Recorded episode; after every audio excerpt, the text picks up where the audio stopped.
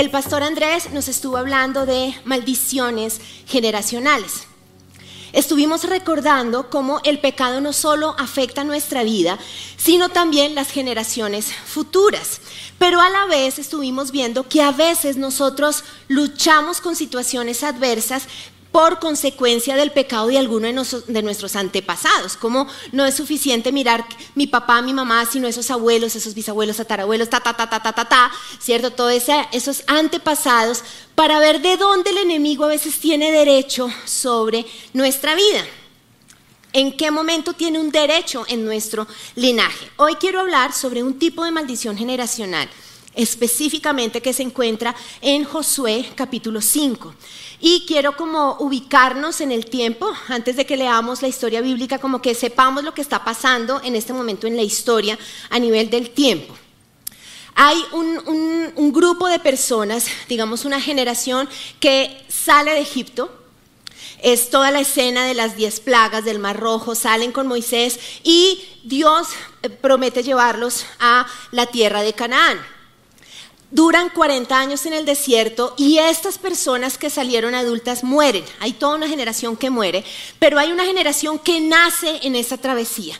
Y cuando ya se están acercando a la tierra prometida, se enfrentan con el río Jordán, pasan el río Jordán y deciden acampar en un terreno que se llama Gilgal es donde ellos tienen que eh, acampar. Ya están visualizando Jericó, que es la primera ciudad de la tierra prometida, es lo que les espera, pero tienen como un, un tiempo de pausa y es la historia bíblica ocurre en este campamento en Gilgal. Entonces vamos a, a leer Josué capítulo 5 mientras escuchan la historia, traten de imaginársela porque es bastante descriptiva. En aquel tiempo Jehová dijo a Josué, hazte cuchillos afilados y vuelve a circuncidar por segunda vez a los hijos de Israel. Josué se hizo cuchillos afilados y circuncidó a los hijos de Israel en el collado de Aralot. Esta es la causa por la cual Josué los circuncidó. Toda la población masculina salida de Egipto, todos los hombres aptos para la guerra habían muerto por el camino en el desierto después que salieron de Egipto. Todos los del pueblo que habían salido estaban circuncidados, pero todo el pueblo que había nacido en el desierto, en el camino, después de que salieron de Egipto, no estaba circuncidado. Los hijos de Israel anduvieron por el desierto durante 40 años, hasta que todos los hombres aptos para la guerra que habían salido de Egipto perecieron. Como no obedecieron la voz de Jehová, Jehová juró que no les dejaría ver la tierra que él había jurado a sus padres que nos daría, tierra que fluye leche y miel. A sus hijos, los que él había puesto en lugar de ellos, Josué los circuncidó, pues eran incircuncisos, ya que no habían sido circuncidados por el camino. Cuando acabaron de circuncidar a toda la gente, se quedaron en su lugar en el campamento hasta que sanaron. Entonces Jehová dijo a Josué, hoy he quitado de encima de vosotros el oprobio de Egipto. Por eso se llamó Gilgal aquel lugar hasta hoy. Hoy les quiero hablar de cómo podemos llegar a conquistar, ¿sí? A tener esa tierra prometida, ser una generación que conquista si rompemos la maldición de oprobio. Entonces, si toman nota, escriban ahí oprobio. En Josué 5 vemos varias cosas, iglesia. Lo primero que vemos es que hay una generación de hombres que eran aptos para la guerra, es decir, una generación que tiene habilidades, una generación que es fuerte, una generación que pudo haber conquistado, ¿sí? Que vieron las señales de la salida de Egipto, es decir, las diez plagas, el mar rojo, en el desierto ven todo, el maná, la columna de fuego, la nube que los cubre de día, pero no llegan a la tierra prometida, ¿sí? Mueren en el desierto. Y a mí esto me enfurece. Sí, este fin de semana tengo como una cosa en mi panza que es, yo espero despertar en la de ustedes, no se imaginan, estoy brava, porque me frustra lo que yo leo en esta historia. Yo no puedo creer que yo puedo estar apta que hay una tierra a la cual tengo derecho, que Dios me ha preparado y resulta que muero en el desierto. Es terrible. No puedo creer. Hay historias en la Biblia que están como para que hagamos copy-paste, o sea, como para que digamos que hay que hacer y lo hago. Pero esta historia, aunque vamos a ver algo que vamos a imitar, también tiene una parte que es para despertar esa insatisfacción santa que hoy vengo, hoy tengo en mi vientre, en mis tripas, y decirles, hay cosas que no nos pueden pasar que pasaron acá. Yo me resigno a morir en el desierto, iglesia. Y desde, desde esa emoción hoy les quiero predicar. Yo no puedo creer que podemos, que podemos tener una tierra prometida, que podemos tener una, una habilidad, eran aptos para la guerra y murieron en el desierto. Y se tuvo que levantar una generación que sí conquistó esa tierra prometida, pero huérfanos, sin sus papás. Eso no puede ocurrir. Josué 5 despierta esa insatisfacción, que es la que el Espíritu de Dios quiere hoy despertar en ustedes. Ahora, es claro que los hijos, cuando somos hijos, buscamos perfeccionar la obra de nuestros padres. Es como el ciclo de la vida. ¿Sí? Entonces, por ejemplo, o sea, uno siempre dice, yo no seré perfecto, pero yo soy la versión mejorada de mi mamá, mi papá, ¿cierto? Como que cuando uno es hijo, uno dice, yo tengo que ser el 2.0. Es decir, por gracia de Dios, porque nunca pensé hacer lo que hago hoy en día, y por la confianza que me ha sido dada en la tarima en la cual yo les enseño, Dios me ha dado una influencia, una, influencia, una influencia, una influencia mayor que la que tuvo papá, que mi papá tuvo mucha influencia pastoreando gente, pero Dios amplió esa influencia y es la que yo tengo. ¿Sí me entienden? Yo estoy segura que mis hijos, y mi, mi anhelo en mi corazón es que mis dos hijos puedan también tener una extensión, una influencia mayor que seguramente mi esposo y yo no la, no la vamos a tener. Es decir, es normal, ¿sí? Eso, eso hace parte de, de, ese crecimiento generacional. Pero una cosa es una cosa y otra cosa es otra. O sea, una cosa es eso y otra cosa es que yo me resigne en mi paternidad o en mi maternidad, ¿sí? A decir, ay, gracias a Dios, ya no estamos en Egipto. Ay, no, y Faraón también, ya gracias a Dios, ya, ya no somos de Faraón. Ay, no, pero es que el desierto, es que el maná es delicioso. No, y cuando uno tiene frío en la noche está la columna de fuego. No, y de día está la nube. Y terminar muriendo en el desierto y dejando que nuestros hijos, o oh, no, tus hijos, ve y conquista. Eso es otra cosa. ¿Por qué? Porque fue bueno salir de Egipto, fue bueno quitarnos a Faraón de encima de ese pasado fue bueno ver los milagros y es bueno ver los milagros en el desierto. Pero Jesús murió en la cruz no solo para sacarnos de Egipto. Jesús prometió darnos una vida y una vida en abundancia. Jesús al morir y al resucitar trae una tierra prometida para, para ti, para mí, y el desierto no puede ser mi normalidad. Esta generación que muere en el desierto se acostumbró al desierto. Y Dios tuvo que esperar a que, a que se muriera toda esa generación para ver si los siguientes sí querían conquistar la tierra. Se acostumbraron. No fuimos liberados de Faraón ni de Egipto para vivir, permanecer y morir en el desierto. Nuestro destino se llama Canaán. El desierto es un lugar por el cual transitamos. Y así llevemos tiempo en el desierto, no podemos dejar de ver que la herencia que tenemos como hijos de Dios es conquistar la tierra de la promesa. Dios no es el director de los juegos del hambre, quiero que entiendan eso, donde Él hace pruebas y dice, a ver, otro murió, otro murió, a ver quién pasa. No, ¿sí? Jesús muere en la cruz porque Dios soñó con que todos los que salieron de Egipto entraran a Canaán. De hecho, los 40 años no fueron establecidos por Dios. Ellos hubieran podido llegar en meses a Canaán. Pero fueron sus pecados, las decisiones, los que los hizo 40 años estar en el desierto. Dios espera que la familia completa llegue a Canaán. Dios no dice, ay, no, no, no, esos, esos papás, no, no, no, tocará la, la siguiente generación. No, pero eso es lo que pasó en Josué 5. Papás y mamás en el desierto, nos quedamos en el desierto y que nuestros hijos sean los que conquisten? ¿O vamos a mirar cómo yo entiendo que el propósito de Dios es que como familia entremos a Canaán? Juntos. No importa, ahora pueda que tú seas el único papá que está acá, pueda que tú seas el único cristiano en tu casa y eres el hijo, pero tú estás abriendo camino para tu familia. El punto es tener la visión. Jesús muere en la cruz y resucita para que como familia disfrutemos de Canaán. ¿Por qué? La Biblia dice que la vida del justo es como esa aurora que va en aumento hasta que el día es perfecto. ¿Sí? Dios promete eso. Dios no quiere que vivamos todo el tiempo en el desierto, que seamos estancados en ese lugar. Él nos libera del dominio de Faraón para que podamos conquistar la tierra. Sin embargo, esta primera generación no llega a la tierra prometida porque había una maldición de oprobio. Y por eso la salida, lo que Dios ordena es circuncisión. ¿Por qué la circuncisión era tan importante para Dios? Porque la circuncisión simbolizaba el pacto de Dios con su pueblo. La circuncisión fue algo que él ordenó a Abraham y está en Génesis 17.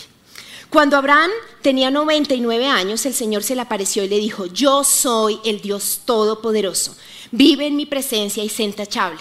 Así confirmaré mi pacto contigo y multiplicaré tu descendencia en gran manera.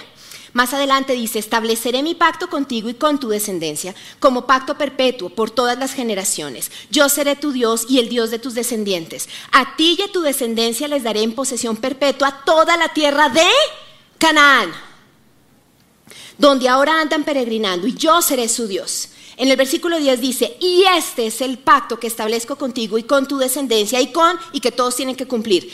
Todos los varones entre ustedes deberán ser, circuncidados. Circuncidarán la carne de su prepucio y esa será señal del pacto entre nosotros. Todos los varones de cada generación deberán ser circuncidados a los ocho días de nacidos. Y más adelante dice, de esta manera mi pacto quedará como una marca indeleble en la carne de ustedes como un pacto perpetuo. Dios estableció la circuncisión como una marca, una marca profunda en el cuerpo, en la intimidad que distinguía a Israel de los demás pueblos. Era fácil saber quién era del pueblo de Dios. ¿Por qué? Porque había sido circuncidada en su carne, en lo más íntimo de su vida.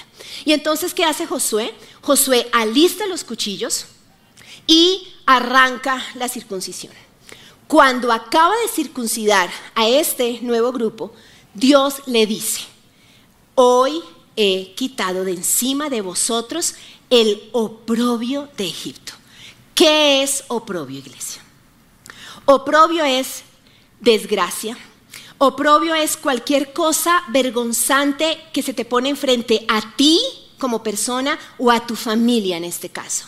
Es deshonra, deshonor, afrenta, vergüenza pública, rechazo, agravio. Es algo que atenta contra la dignidad de alguien o de una familia, la, credibilidad, su honor, su honra. Es algo que humilla, es algo que ofende, es algo que lastima. El oprobio hace daño. Y tal vez tú estás luchando con oprobio o tu familia está luchando con oprobio.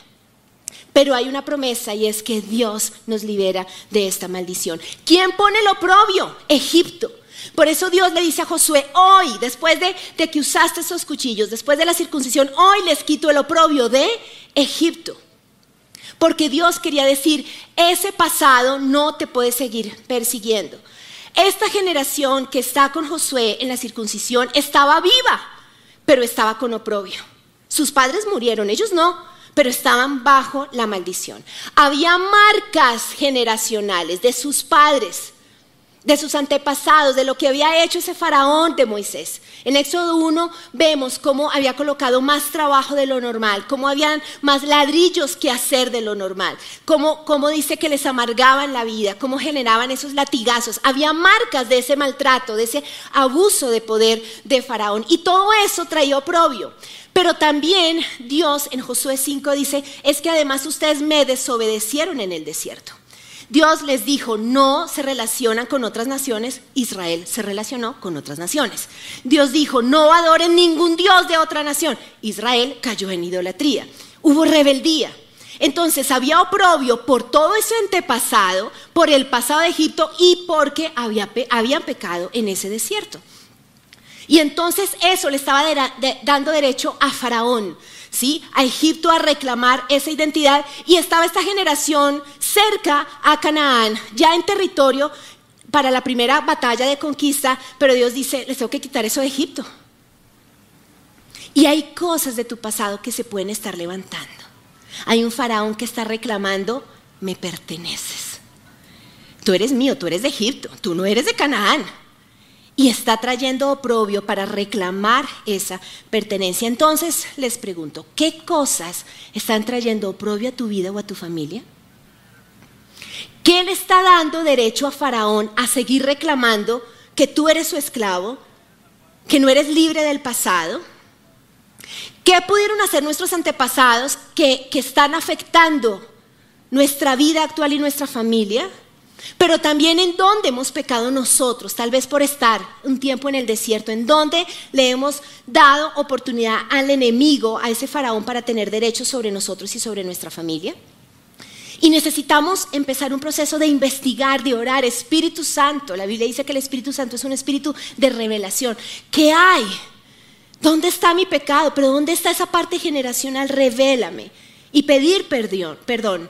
Pero lo más importante, de acuerdo a Josué 5, es si tú quieres conquistar la tierra y no morir en el desierto, necesitas la circuncisión. La circuncisión es lo que quita el oprobio de Egipto. Ahora, ¿qué es la circuncisión? Y nunca pensé como mujer hablar de prepucios, pero sí, aquí estoy hablando de esto. Es increíble Dios lo que hace conmigo. Entonces, ¿qué es la circuncisión? La circuncisión es desnudez, es vulnerabilidad, es exponer lo más íntimo y privado, da pena. La circuncisión no se hace en una uña o en un brazo. Es difícil exponernos. Pero Dios quería generar una marca en lo más íntimo, en lo más privado, porque Él quería entrar en esa relación de pacto de nuevo para que pudieran entrar a la tierra prometida y se quitaran a Egipto y a Faraón de encima. Y la circuncisión duele. Por eso leemos que Josué termina la circuncisión y tuvieron que permanecer varios días esperando a que todos los hombres se recuperaran. Quedaron en incapacidad médica. Duele. Entrar en una relación de pacto profunda, íntima con Dios donde decimos, no soy esclavo, Faraón no me puede perseguir, Egipto no puede traer ofrenda, vergüenza pública, deshonra a mi vida o a mi familia, implica disponernos a ser marcados desde lo más profundo. Entonces, papás, ¿qué tan dispuestos estamos a desnudarnos nosotros y nuestra línea generacional para que se vaya ese oprobio y juntos podamos entrar con nuestros hijos? Y yo les quiero contar, en la red de universitarios trabajamos muy en llave cuando, cuando lo necesitamos con la red de parejas. Y si no está la pareja conectada, está el papá o la mamá, trabajamos con red de hombres o con la red de mujeres. Pero les quiero decir, no todos los padres están dispuestos a la circuncisión. No, no, no, no, no, trabaja con mi hijo. No, es que debe haber una puerta abierta sexual. O de abuso, o de drogas, o de rebeldía. No, no, no. Y algunos se van de la iglesia. Pero entonces tenemos un joven que dice, se fueron de la iglesia y dicen, yo voy a conquistar Canaán. Y este chino o esta china empieza a trabajar, ¿sí? Para tratar de ser el único eslabón de su casa que conquista Canaán. Pero por el contrario, he conocido padres que dicen, ¿qué hay que hacer? Y se desnudan y dejan el orgullo y, todas las taras y dicen, escúlquenme, que Dios me marque, si yo puedo preparar el camino para que mi hijo sea libre de esta situación y juntos podamos ir a Canaán, lo hago. La pregunta es, ¿cuál es tu caso, papá o mamá? Pero jóvenes, escúchenme, desde los teens que ya pueden estar acá, universitarios, jóvenes, solteros, ¿qué tan dispuestos están a que Dios marque y quite ese prepucio? Desde ya, no cuando estén colocándose en la muerte, en la enfermedad, me caso contigo. No, no, no, desde ya. ¿Qué pacto sexual están dispuestos a hacer para llegar a esa tierra prometida? Porque duele ser marcado, duele ser diferente. Pero sí, los papás hacemos nuestra parte y nuestros hijos también. La familia entra a Canaán y no se queda en el desierto. No podemos permitir que Faraón siga teniendo derecho y que muramos en el desierto y no podamos hacer lo que Jesús conquistó en la cruz por nosotros. ¿Sí? Y la verdad acerca de nuestra familia es la siguiente, lo hablamos mucho en el encuentro conquistadores, y está en Efesios 3 del 14 al 15. Dice, por esta razón me arrodillo delante del Padre de quien recibe nombre toda familia en el cielo y en la tierra. Voy a leer ahora en la Reina Valera. Por esta causa doblo mis rodillas ante el Padre de nuestro Señor Jesucristo, de quien toma nombre toda familia en los cielos y en la tierra. Entonces yo quiero que ahí en su celular donde está anotando, en su hoja o en su mente, porque muchos escriben mentalmente, entonces dígale a la neurona ahí que dijiste, ¿listo? Y ustedes que están en casa también, van a escribir su familia. Yo, mi familia se llama los López Méndez, los Suárez no sé, los Suárez Rodríguez, en mi caso, los Gutiérrez Nieto, van a escribirlo. Y yo quiero que entiendan lo que Dios nos está diciendo en Efesios. Y es que la familia Roja Suárez, ¿sí? Entonces, a ver, ¿cómo se llama tu familia? Rodríguez, ¿qué? Pinzón, la tuya. Anzola Cadena. Entonces ustedes dicen, la familia Anzola Cadena, la familia Gutiérrez Nieto, ¿sí? Fue llamada por Dios porque acabamos de leer que fue nombrada desde el cielo. Entonces, si hay, Dios ama nuestra familia, Dios llamó nuestra familia. Dios tiene un plan con nuestra familia para que todos entremos a Canaán. Ninguno se puede morir en el desierto, pero es lo que Faraón quiere tener en nuestra vida. Entonces hoy necesitamos despertar a eso. Y claro que hay oprobio, claro que Faraón se ha levantado, ese pasado se ha levantado. Claro que también podemos estar batallando con maldiciones, pero eso no significa que seamos malditos. ¿Por qué? Porque Jesús nos hizo libres. Gálatas 3 dice, Cristo nos rescató de la maldición de la ley al hacerse maldición por nosotros. Pues está escrito, maldito todo el que es colgado en un madero. Así sucedió para que por medio de Cristo Jesús la bendición prometida a Abraham llegara a las naciones. Por Cristo soy bendecido, mi familia es bendecida. Así yo sea el único que por ahora está aquí clamando para que mi familia se salva. Pero necesitamos apropiarnos de que Jesús rompió la maldición. Necesitamos decir, Faraón, yo ya no le pertenezco a usted. Al contrario, usted se ahoga en el Mar Rojo con sus carros y con todo su ejército. Egipto, yo no soy un esclavo, yo soy hijo de Dios. Mi familia fue llamada. ¿Qué dice Primera de Pedro 2.9? Pero ustedes son linaje escogido real sacerdocio, nación santa, pueblo que pertenece a Dios, para que proclamen las obras maravillosas de aquel que los llamó de las tinieblas a su luz admirable. Yo necesito apropiarme de eso. Los Gutiérrez Nieto somos linaje escogido faraón. Nosotros somos sacerdotes reales. Una nación santa hay en nosotros y en mis hijos y en mis bisnietos y en mis nietos y en mis tataranietos. Pertenecemos a Dios para anunciar todo lo que Dios ha preparado por medio de lo que tú nos vas a revelar como familia. Entonces, el problema no es que lo propio sea terrible, el problema no es el poder de los carros del faraón y de Egipto, el tema es hasta qué punto yo estoy dispuesto a circuncidarme. Porque la solución del oprobio con esta generación fue los cuchillos de Josué. Romanos 2, 26 dice algo. Por tanto, si el incircunciso guarda las ordenanzas de la ley, no será considerada su incircuncisión como circuncisión. Esto está buenísimo. Esto es como, compadre, yo compro poco coco porque poco coco como, más o menos. Dice, y el que físicamente es incircunciso, pero guarda perfectamente la ley, te condenará a ti que con la letra de la ley la circuncisión eres transgresor de la ley. No es judío el que lo es exteriormente, ni es la circuncisión la que se hace exteriormente en la carne. Porque gracias a Dios ya no estamos bajo el Antiguo Testamento, yo no le tengo que decir, pastor, hagamos una oración de cuchillos, no, estamos bajo el nuevo pacto, es un tema de corazón. Y entonces llegamos al versículo 29, escuchen esto. La verdadera circuncisión no consiste meramente en obedecer la letra de la ley, sino que es un cambio de corazón producido por el Espíritu. Y una persona con un corazón transformado busca la aprobación de Dios, no de la gente. Dios nos está llamando este fin de semana, iglesia, a decir, desnúdate, déjame marcarte, es un cambio de corazón por medio del Espíritu. Pero reconoce eso que puedes estar heredando. Reconoce que de dónde Egipto te quiere perseguir. Identifica al enemigo, Faraón. Pide perdón por lo que ha pasado en el desierto, porque te acostumbraste al desierto y a los milagros del desierto.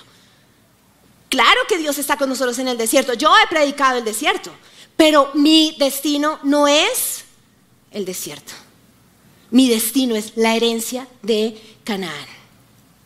Entonces, ¿qué necesitamos hacer? Apropiarnos de la obra de Cristo.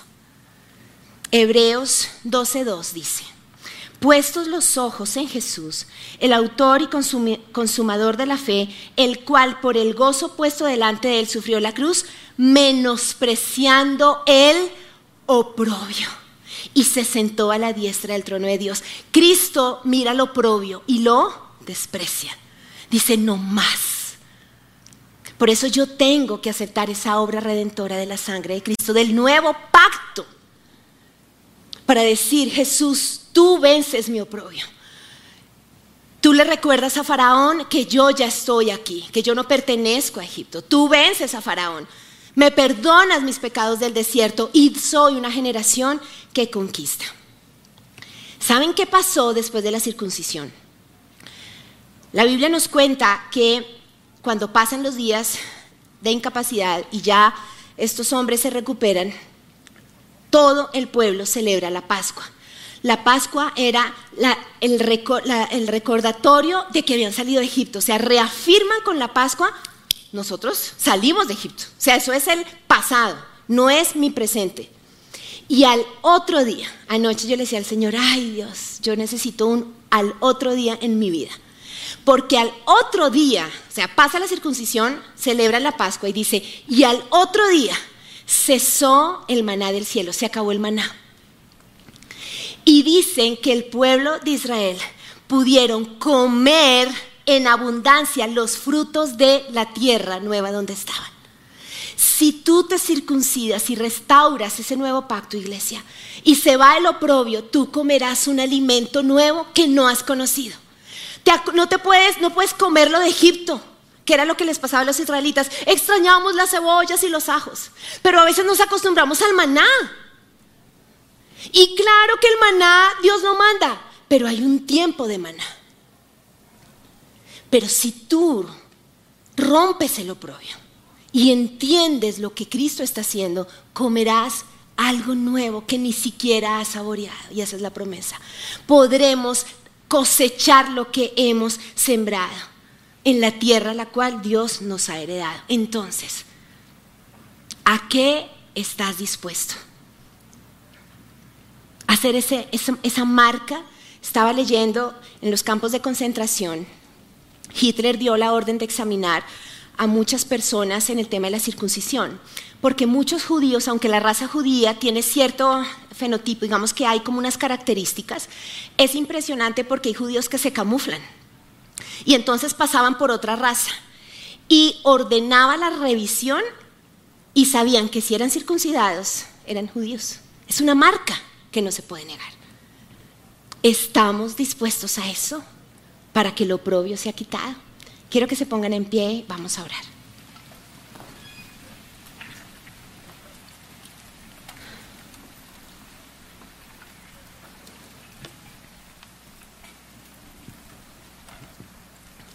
Y quiero que pienses ahí qué cosas han traído oprobio a tu vida o a tu familia. ¿Qué cosas de Egipto se han levantado en este tiempo para traer vergüenza, rechazo, afrenta a tu familia, a tu vida? ¿Qué cosas tal vez de esa parte generacional te están persiguiendo? Pero también en las áreas donde has estado en desierto, si, has desobedecido. Porque Dios dijo Josué, es que es todo, es, es Egipto, pero también en el desierto no se han portado bien. Espíritu Santo, yo te pido en este momento que traigas revelación.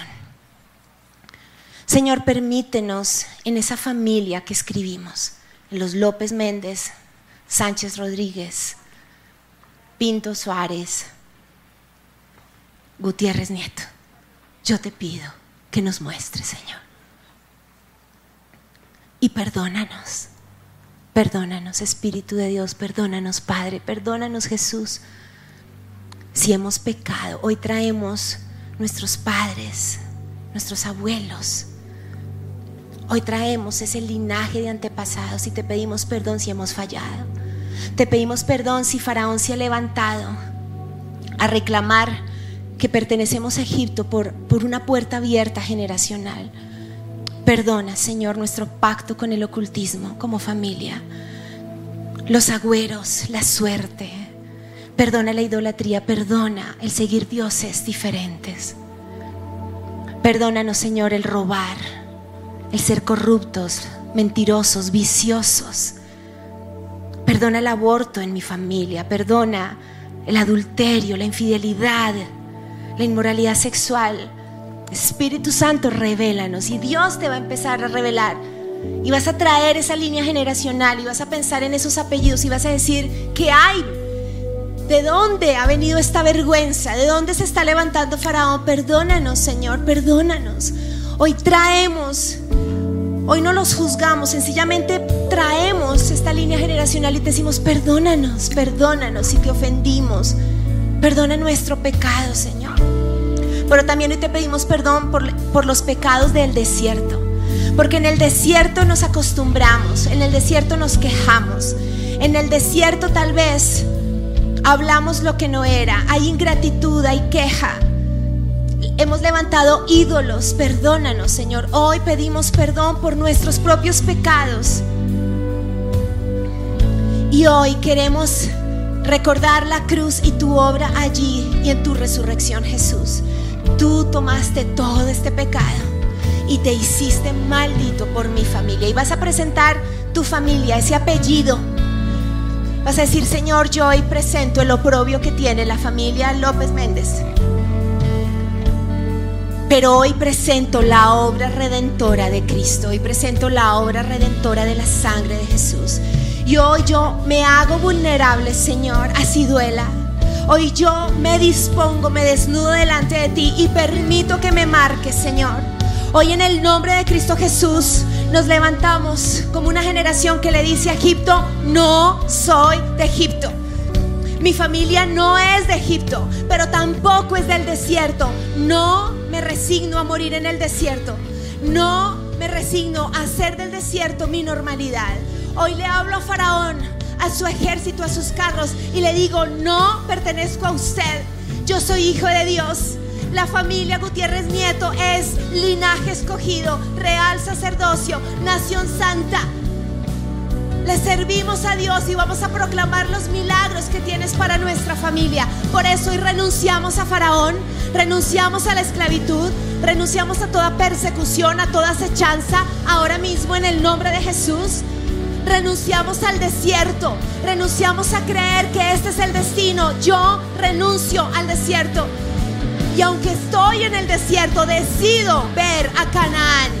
Nací para conquistar la tierra prometida. Cristo me hace bendito. En el nombre de Jesús. Y nos libera, Señor. Y somos una familia que conquista. Somos una familia que llega a la tierra de la promesa. Porque tú estás con nosotros. Gracias, Señor. Soy libre. En ti soy libre. Voy a confiar. En ti soy libre.